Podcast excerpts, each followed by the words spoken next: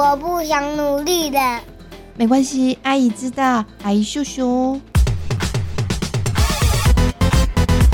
啪啪走，阿姨，让我们躺平也能壮游人生。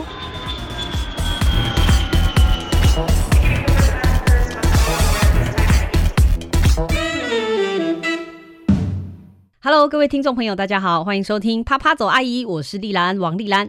今天呢，为大家邀请到阿姨本人呢最喜欢的饮食作家陈静怡。Hello，静怡你好，嗨，丽兰好，大家好。啊，静怡来到这个录音室啊，我就会有一种要要说仰望仰望。那因为呢，就是丽兰阿姨跟韵芝阿姨前阵子在暑假就带了一票的年轻人、大学生、文青们。到离岛去做了田野调查，然后呢，我们就发现我们身边年轻人其实有很多跟静怡一样很会写作的。那我们其实为有一点为他担心未来，我们就先来从这个静怡的专业饮食作家这条路开始谈起。以你的角度的话，如果有年轻人跟您说，我想要走这条路，你会跟他说什么？其实饮食作家他其实也是作家的一个呃类别之一而已。嗯，所以我其实从大概从国小开始吧，我就经常是呃作文比赛得奖。哦，那那时候我就有一个志向是觉得说，嗯，自己以后要靠文字赚钱。是。那后来确实是达成了，哎。哎，因为我在大学毕业之后，我就在杂志社或者是报社工作，嗯，所以一直以来我大概有二十年的时间，其实都是在以文字来呃赚取我的生活，是。那一直到现在，其实都是，只是说现在的环境会用不同的方式去传达我要表达的内容而已，基础还是文字。比方就说有一些是拍短片啊、影片啊这一类，但它实际上还是需要文案，对，它需要脚本嘛，是是，那个都还是基础。那书也是一个基础的内容构成。你知道这些文青美眉弟弟们啊，他的爸爸妈妈很担心呢。会觉得你这样吃得饱吗？这样子，所以，所以这个是要考量的一个问题吗？我不觉得，我觉得这是一个很枝微末节的问题。真的哦？怎么样？就是一直被觉得靠文字吃饭行吗？哎，不要说远的，我自己先生哦，也是喜欢写作的人。他考大学的时候就想考国文系、中文系嘛，就直接被他老爸打枪啊，就说你这能能干嘛？那个每间学校的国语老师就那么几个位置。你能做什么？你知道他连他的目标是说国语老师都已经被打枪，就是整个社会的氛围是对这件事情是完全不看好的。那那您在这端来有什么话可以讲？确实，其实写作的环境或者是纸媒的环境是越来越差，没有错。是那我不觉得说我们要在这件事情上跟物质妥协。我们如果有一个很既定的追求，那个。追求让你觉得力量足够强大到你愿意为他放弃一切的时候，我觉得那些都不是问题。嗯，就是说，如果你想要写一本小说，你可以用你其余的时间去安排，呃，去呃餐厅打工，去 seven 打工，这些事情也都可以足以支撑你呃基本的生活条件。嗯，然后在这个条件之下，我们去做投入自己的写作。嗯。那我觉得这个就是一个很可以平衡的方式，当然就是基础上，首先要件就是说我们要有能够照顾自己、养活自己能能力，是，然后继而在网上去追求自己的理想啊。你看，我们记忆大大是不是很很认真在回答这些问题？因为刚我们在 re 稿的时候呢，我就说，可是呢，有很多人会说，当这个小说家会饿死啊，然后。静怡大大，你说你怎么回应我的？台湾从战后之后就没有听过有什么人饿死啦，超认真在回答这一句。哎，所以你是认真的。就说其实再怎么样，我们也不会饿死。可是虽然大家很多会很浮夸的这样说，但实际上并不会。就像你刚刚说的，是有很多种方法可以维持我们生活的平衡。对，如果我们不把赚钱当做唯一的价值的话，嗯，我我不觉得这件事情会有什么困扰。哎，其实我觉得我们很多时候没有细想这件事情，对不对？就说。我们有时候会盲目的追求，就是可能主流价值啊，给我们说，哎，你就是要赚钱啊，你就是要买房子啊，你就是要怎么样怎么样，所以就会变成说，你真正想做的事情，有一些人，比方说我们看到很多文青弟弟妹妹们，他们真的很希望能够投入这个文字的工作，或者是艺术创作等等等等，这些看起来就是文科鲁蛇们做的事情。可是，就他就是会会有点担心嘛，就是哎，那下一步养不养得活自己，这是他首先会担心的部分。所以，现在我们静怡大大作为前辈，就告诉我们说，这个是有做法的，对不对？会有方法的。我觉得做法其实是不难啊，就是看我们的信念有多坚定而已。嗯，而且过去来说，我们可能。父母会觉得说：“哎，念科技理工是一件好的事情。”可是有大量的人投入这个领域之后，开始我们慢慢觉得，哎，我们的精神是匮乏的。是这时候回过头来，有很多的人开始去追求灵性的、感性的这个部分。嗯，那所以说，其实没有什么，没有什么行业是一定永远都是当红，也没有一定。永远赚钱，那是不是能够追求到自己想要的东西？这件事情会比任何事情都来得重要。追求到自己想要的事。好，那我们现在马上来为我们的这个文青弟弟妹妹们，因为刚刚已经给信心了嘛，接下来我们直接讲一些条件好了。他仅仅就是文笔非常好，对不对？应应该也是跟静怡大大以前一样，就是哇都得奖啊，然后文章写出来大家感动啊，痛哭流涕啊，这种会感动人啊。可是他如果要走上这个饮食作家的话，他要具备什么条件呢？好，那我 很认真的再分两个阶段来讲。静怡大大真的很认真，各位，所以认真是很重要的，还是你本来个性就是这样？这是我的人格缺陷。哎，不要这么说。哎，静怡大大的书真的很好看，大家现在马上一边听一边就是去搜寻一下。第一本书叫做《台位》，台位真的超好看。我有一次在高铁上面就看到，应该是你写的其中一篇，但是应该不是台位的其中一篇章吧？是有揭露到高铁杂志去吗？没有，高铁杂志是另外的专栏。哦，那就是你写的专栏，可是下面有应该有你的简介，就说出了一个台位，然后我立刻就是去手刀就去买，然后超好看。然后你说的每一间餐厅，我都几乎都后来都去，你知道？哇，你看你不是觉得你很有魅力？铁粉了，有我是铁粉啊，我是啊，就是因为你像我们这种不懂吃。吃的人啊，有一个写的就是非常有感觉的人带我们进去那个领域，我觉得我觉得非常棒，很幸福哎。哇，那我回回过头来说，我觉得我我比较是一个 饮食书写者，我不敢说那是饮食作家啦。哦，那我觉得嗯，其实如果说以你的说法饮食作家来说的话，我觉得有三个条件啊。第一个就是我们要具备有足够的知识哦，那个就像。呃，我们煮一锅汤的汤底，汤底必须是有东西去熬炖，它不是白水哦。那第二个呢，就是我是透过访谈来作为我的素材，就是我的食材。是你这样子汤才不会只有水，只有就汤汤水水而已，没有料。嗯，所以要用访谈来增加自己补强那个嗯，属于实际上比较。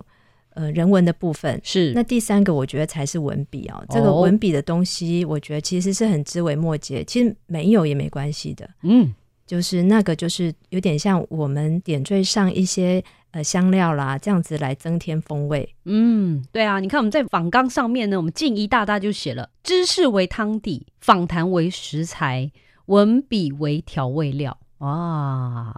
怎么样？朋友们，我们享受一下这三句金句啊！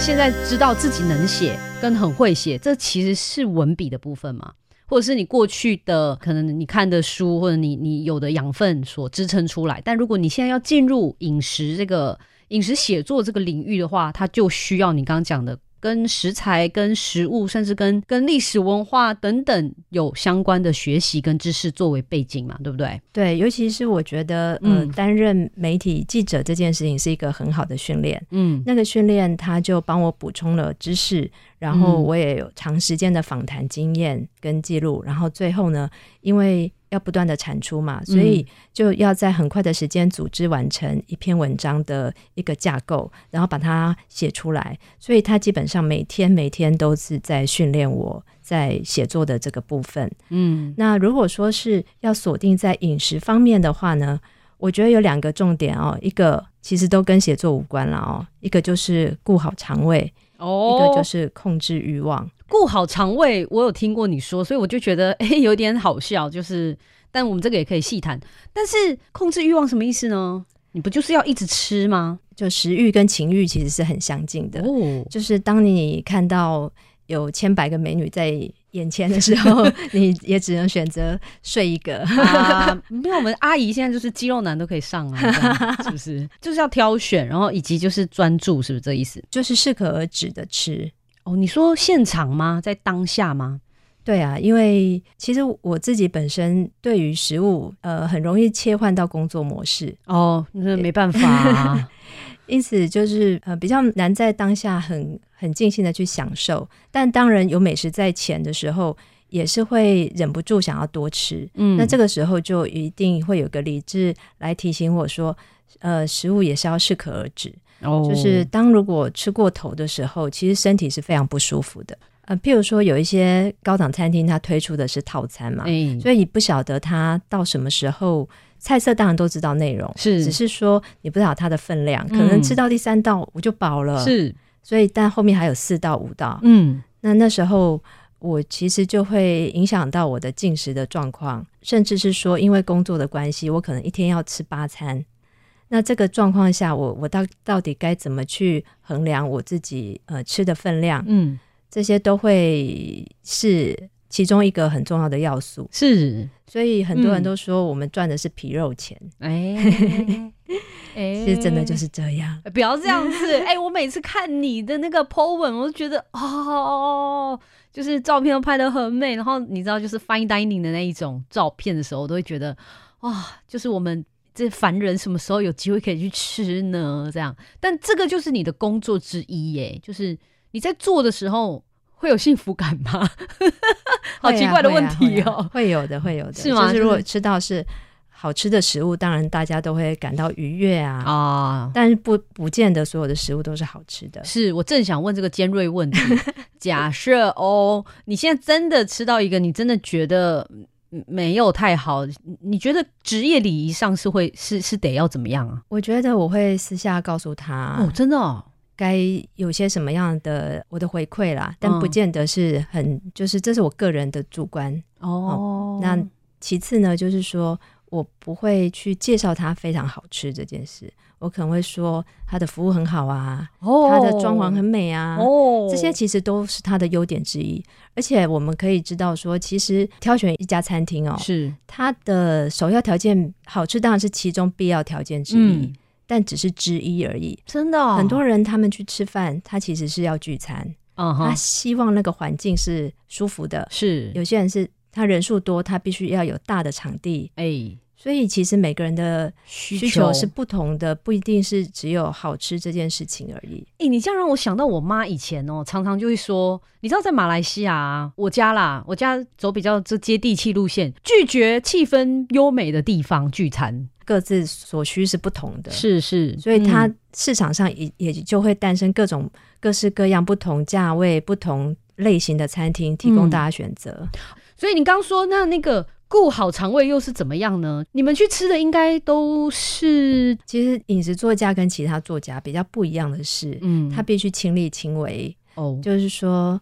呃，我有没有把这个食物吃进去，是一个很重要验证你的信用度的一个很重要的依据。嗯就是你可能讲的天花乱坠，然后有人就问你说：“那你吃了吗？”哦我我没吃、欸，你你不觉得前面讲那些都不具有可信度吗？是所以呃，这个行业很重要，就是东西要吃进去才算数。是以至于说，如果它是北京的餐厅，你可能也要到北京去吃；哦是上海的餐厅，是是马来西亚的餐厅，嗯都是必须一步一脚印的到当地，然后一口一口的去尝试。嗯那这些东西才能够引发后面的五感啊，这些东西才有办法得以描述。哦所以，如果嗯肠胃没有顾好的话，这些事情是都办不到的。嗯。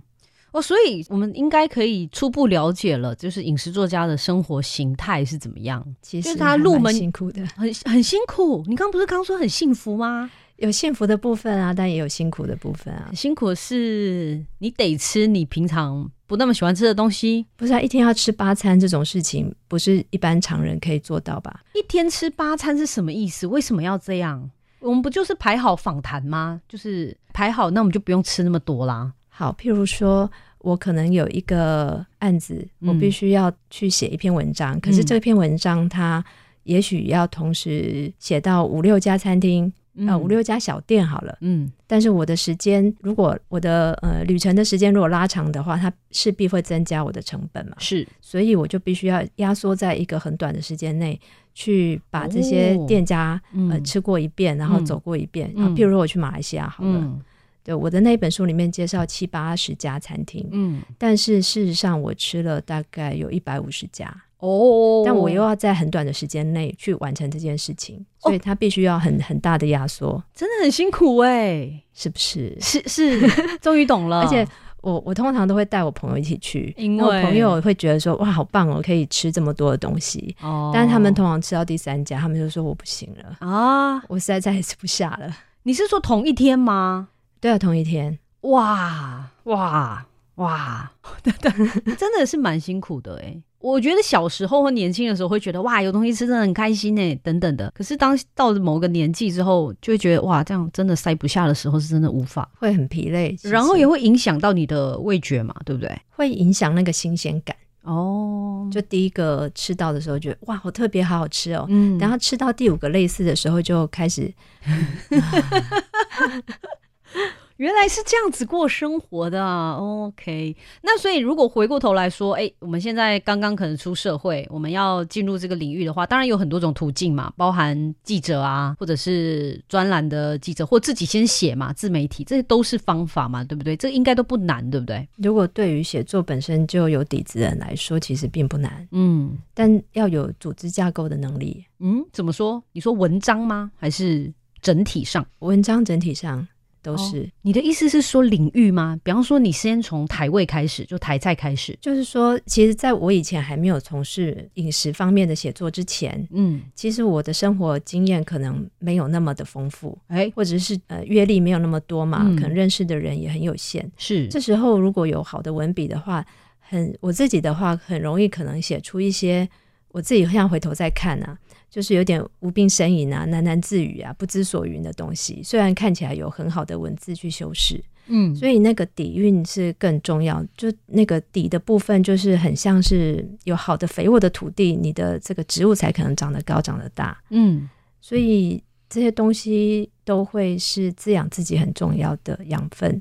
那只是说，因为在饮食这个领域的话，食物就是主要的要去吸取的这个资源，这样意思是要多吃吗？多吃、多看、多听都要。其实每一个写跟作都是跟念英文一样呢，多听多讲，就是说你一定要让自己丰富起来，对。所以这才是重要。就是不管你现在途径是什么，不管你想写什么开始，其实都是要先让自己对于这件事情是不能说是完全不懂，那一无所知就开始，这样势必应该会漏洞蛮多的啦，对不对？对，而且其实以我来说的话，嗯，就是我觉得食物离不开人，人也离不开食物。食物其实终究只是我用来理解人的一个媒介而已。嗯，所以食物本身如果一直专注在谈食物上面，它就比较不是呃文学的领域。因为我们现在看到很多人就会当布洛克啊，对不对？就是他去某个地方就写一写。当然，我我觉得那些我们真的没有办法看太久啊，因为就是哦，我只是知道这个地方有这间店，有这东西可以吃。那可是他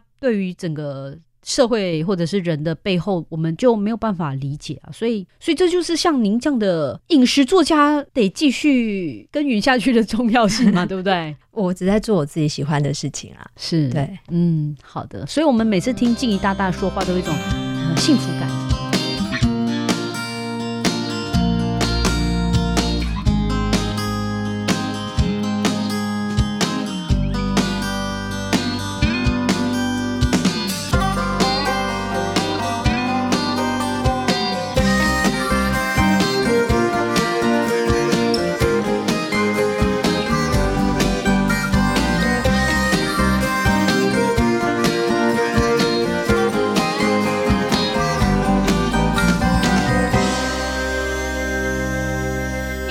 有讲到你的第一本书就是台位嘛，对不对？那接下来哇，其实我觉得蛮快的嘛，就是有一点像转个领域，因为你后来就写了、哦我的老家啊，这味道这本书，这是一本呢大家一定要找来看的书，为什么呢？因为它讲的是马来西亚华人的呃巷弄小吃，对不对？对，然后你怎么开始的呢？就是你有去计划吗？就是说，哎，怎么样从这里写到那边去？就是类似这样。就而且为什么是马来西亚？因为你知道马来西亚人以为会以为自己很懂得吃啊。所以我写的应该不是好不好吃这件事情，而是把它的呃脉络稍微梳理开来。是那以我一个外人的角度来理解这件事情，嗯，那我也是写的呃，是让外面的人，就是非马来西亚华人还也看得懂的一本书。是那其实，在写台味之后的隔了十年，我才写啊这味道。嗯嗯那时候其实是因缘际会，嗯。哦，到了马来西亚，然后开始原来这里有华人，原来这里有华人食物跟我们是那么像，又、嗯，又有点不一样，是。所以那时候才会写的这个书名叫啊这味道，嗯就是啊这味道怎么这么熟悉，却又有点陌生。是。这是我在吃过这一百多家之后的一个心得。哇，一百多家是不同嘛？就包含我们你看到的，比方说什么虾面啊，然后肉骨茶啊，然后各种各样，对不对？对，就是我可能虾面就吃了七家吧、八家之类的。嗯那我很好奇耶，你现在还会留下某一家就是你最喜欢的吗？你说每一个食物吗？对，对对，当然会啊。真的哈、啊！你知道我们就是很喜欢跟饮食作家当朋友啊，因为因为就 Google 你就可以了。没有啦，我吃的还是很有限啦。嗯，哦，因为我我自己看了那本书之后啊，我真的觉得蛮惭愧，就是我才理解，就是肉骨茶原来有白派跟那个叫黑派嘛，对不对？对对，你知道我们竟然孤陋寡闻成这样子、欸，我真的太惊讶了。你知道，就是如果不是你那一本书的话，我们马来西亚人华人在干嘛？就是我们竟然没有做这方面的知识的交流、欸，有啦。其实林金城他做了还蛮多的那，凡人没有跟着他的脚步。我们凡人并没有、欸，我想现在可能会越来越多吧。而且就最近好像不知道怎样，就是也是在讲肉骨茶的事情的时候，我们巴生人啊，真的超坚持的，就坚持到就是会会真的会翻脸的那一种。这有一点像之前大家在台湾会炒那个什么，可能南北粽啊，还肉、嗯肉燥饭、卤肉饭那一种哦，就是唯一会激起大家的那个情绪的一些东西，耶，我觉得真的很妙。我觉得很有趣啊，我最喜欢看这种了。对啊，然后他会不承认，你知道，你知道不承认那个是肉骨茶，他只能说你那个叫做胡椒粉汤。你看有没有觉得有没有觉得机车？我觉得也就从他的角度来看，确实是这样啊。可是我这时候，我就是因为看了你的书之后，我就会知道说，其实你的认同是你的认同没有错，但是你是不是也可以尊重别人的认知，或甚至别人的认同，别人怎么样看待自己的食物？我以前的确比较狭隘、欸，嗯，对，就是我后来到马来西亚之后，我就发现我以前的眼界真的太小了。哎然后从到了马来西亚看到华人食物之后，我就回推到原乡，就写是了我的第三本书，就是、哦，台味原来如此。是哦，台味原来如此。对，静怡后来就研发出她的书一定要有个感叹词，对不对？下次是咦，下次是哇哦之类的。哇，所以呃后来又有第三本书，你看，所以我就觉得哇，其实你在就没有具体的写作计划下，可以延伸这么多，我觉得很不容易耶。其实，但其实它并不是一个显学啦，就是等于说是自己在追寻食物渊源的过程之中，嗯呃，去做的一个笔记记录，嗯然后把我自己的心得笔记跟大家分享，嗯比较会是这样子的一个角度。那你这样讲会不会？太谦虚了呢？我觉得是吗？嗯，因为我觉得这件事情让我重新看待，就是呃盲人摸象这件事情。嗯就盲人摸象的话，就是摸到鼻子的人，他觉得鼻子就是大象的全部；嗯那摸到耳朵的人，他觉得那是扇子哦，大象就是一只扇子。嗯那所以，当我有更多可能性去看到大象的全貌的时候，我觉得这件事情也很值得跟大家分享。是我刚突然想起，那韵之阿姨就会说，台湾人哦，你就跟他聊食物就好啦，就台湾人就只懂得吃啊，只是讲到食物才会嗨啊，你知道，所以你你应该是显学啊，你怎么会觉得这不是显学呢？啊，所以美食跟饮食其实有很大的落差。美食是显学，那饮食的话，它是属于比较小众、比较冷门的。其实，在各个国家都是这样子。哦，这样子我有一次遇到嗯北京有个李叔，是木子李叔福的书哦，他也是告诉我说，在中国大陆也是这个状况。哎，是哦，就说大家对于探讨他的渊源呐、或他的故事，或他的身世，就其实不太感兴趣。但哪边好吃，OK，大家来聊这样没错，没错。啊，肤浅了，肤浅了，各位 不要这样，哎。但是我们就是知识分子，就是走要走在前端呐、就是要带领大家去看一看大家还不知道的事情或看不到的东西，这就是我们的责任嘛。自称是知识分子，我都不好说。哎、其实是啊，因为我们就在做知识的产出啊。你知道你你的风格跟我们有点不一样，因为我们东南亚人在台湾呼声太小嘛，所以啊，比方说我在教印尼语，对不对？我都需要把它讲的再大一点，这样大家才可以想象我在做什么事。因为我不只是在教语言嘛，是在跟两亿的人沟通。对啊，类类似类似这样，对对，你知道，就是所以我已经习惯要要用这样的方式去介绍我的工作，要不然的话，其实大家会把它想象成哦，你就在讲话，就是只是在教语言，你就教出来之后，或者是你希望做到的事情是这个你的学生，或你要你的对象是可以跟那个人聊天，但其实真的完全不只是这样子啊，因为因为在那个语言之前或之后，它还有很多，比方说文化啊，哎，他为什么要这样吃啊？他的三宝为什么是叫有些人叫三八酱，有些人要翻译成辣椒酱？那翻译哪一个比较好？那那个辣椒酱为什么是这一道菜的主体啊？等等，为什么每个台湾人都说印尼的那个炸鸡很柴啊？就它都有一些原因在背后，所以这个东西就是我们去跟台湾人分享的东西、你这样讲，我都好想要上丽然老师的 印尼课。哎、真的，我自己感觉真的是这样，所以我就就一直非常希望用各种各样的方式来支持我们的静怡大大，就是饮食写作这一条路，应该要有更多人来投入，因为我觉得这其实就是我们的历史跟文化，这个很重要、哎，嗯，确实是。是大马人站出来，大家买书，书买下去有三本哦，请 Google 陈静怡哦。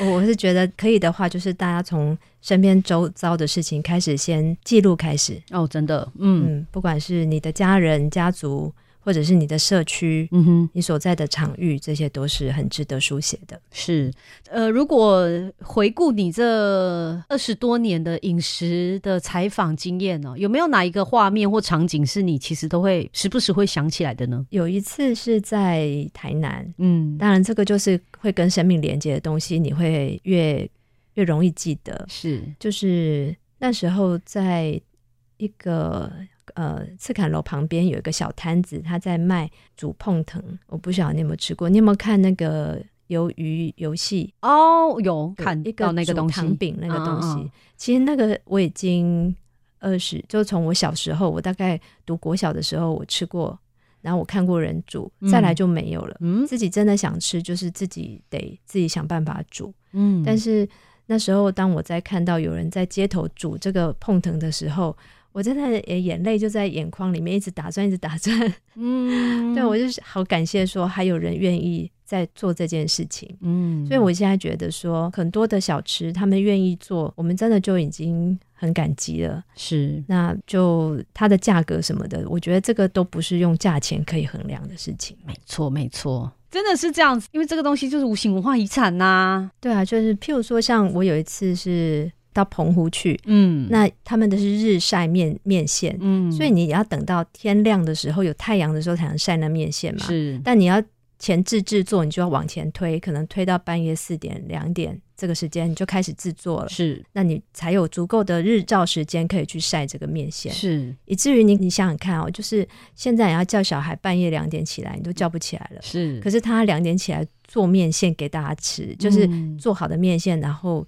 贩售，嗯。然后最后是我们我们购买，然后享用。这件事情，我觉得好困难哦。是，哎、你这个就让我想到我们之前在马来西亚的石造园啊，我们也就是看到很多阿贝啊什么，就是就是还是手工面线，然后他连拉那个面线灯都嗯还是手工嘛，就是一边晒一边拉，一边晒一边拉。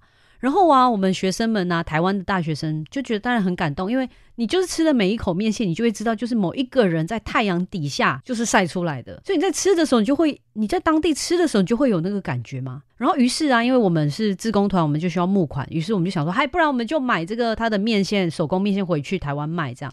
我跟你讲，在台湾销量真的很差，没有人知道那个故事，没有人有办法想象。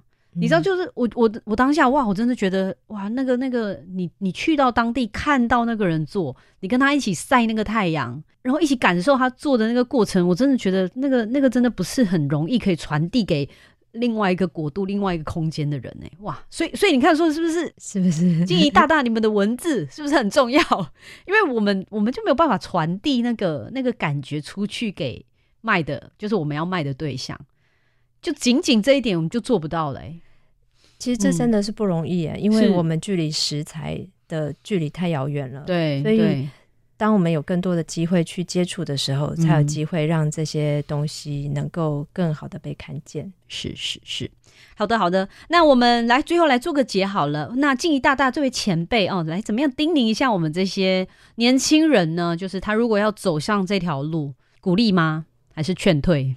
我很鼓励啊，因为这件事情对我来说，我觉得我收获非常丰富。嗯，我充满感谢。是，所以我相信，如果愿意走上这条路的话，你也可以有非常丰厚的你的人生。是，那这件事情是很美好的。